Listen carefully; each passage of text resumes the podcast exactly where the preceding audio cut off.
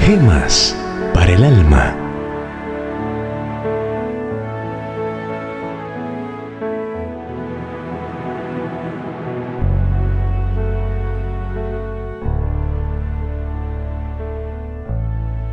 Una esperanza nueva que según su gran misericordia nos hizo renacer para una esperanza viva. Primera de Pedro 1, 3. Larga como la esperanza de un pobre, se dice en nuestra hermosa lengua castellana, con lo que se quiere significar que el pobre nunca pierde la esperanza. Quizás es su único tesoro, por eso lo retiene. Pero ¿qué diremos de aquellos que no tienen ninguna? Los pobres nos inspiran lástima. Un mundo sin esperanza es como un erial. Alejandro el Grande repartía sus enormes riquezas entre los capitanes de su ejército y cuando le preguntaban, ¿y tú con qué te quedas? Él respondía, yo me quedo con la esperanza. No importa que se lleven las cosas mientras nosotros nos quedemos con esta preciosa gema de los bienes espirituales. Porque sin esperanza no puede concebirse la verdadera vida.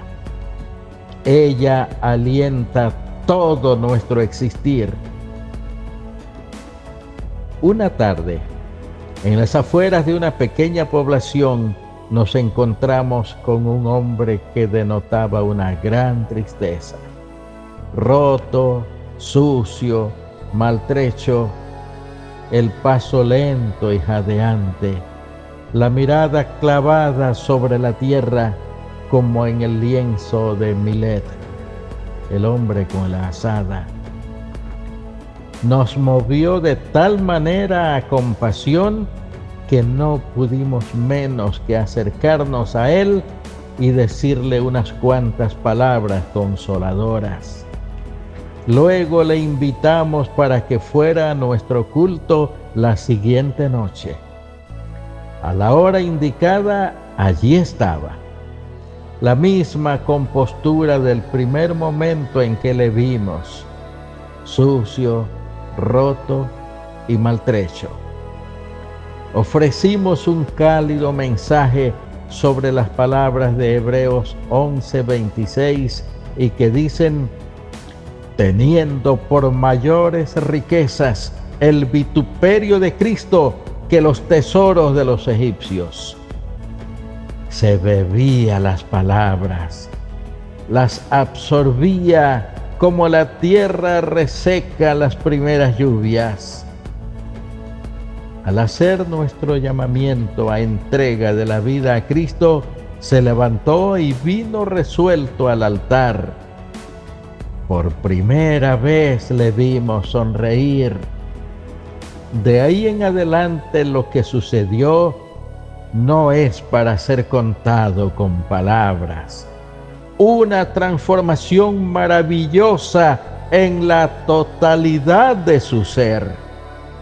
Una esperanza nueva que nació cuando Cristo penetró en su corazón. Desde entonces dejó de ser el hombre triste de otros tiempos Siempre es así.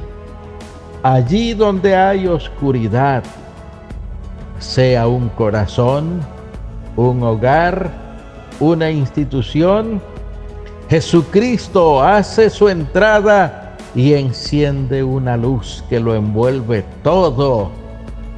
Esa es la luz de una esperanza nueva que el Hijo de Dios vino a traer a este mundo. Pongamos una esperanza nueva en el corazón de aquellos que no tienen ninguna. Oremos. Gracias, oh Dios, que en Jesucristo, Señor y Salvador de nuestras vidas, tenemos la fuente de una nueva esperanza. Ya no caminamos agobiados por las penas, abrumados por las cargas, sino felices y seguros de que esta esperanza se cristalizará en realidad aquí y lo que nos aguarda en tu divina presencia. En el nombre de Jesucristo lo pedimos. Amén.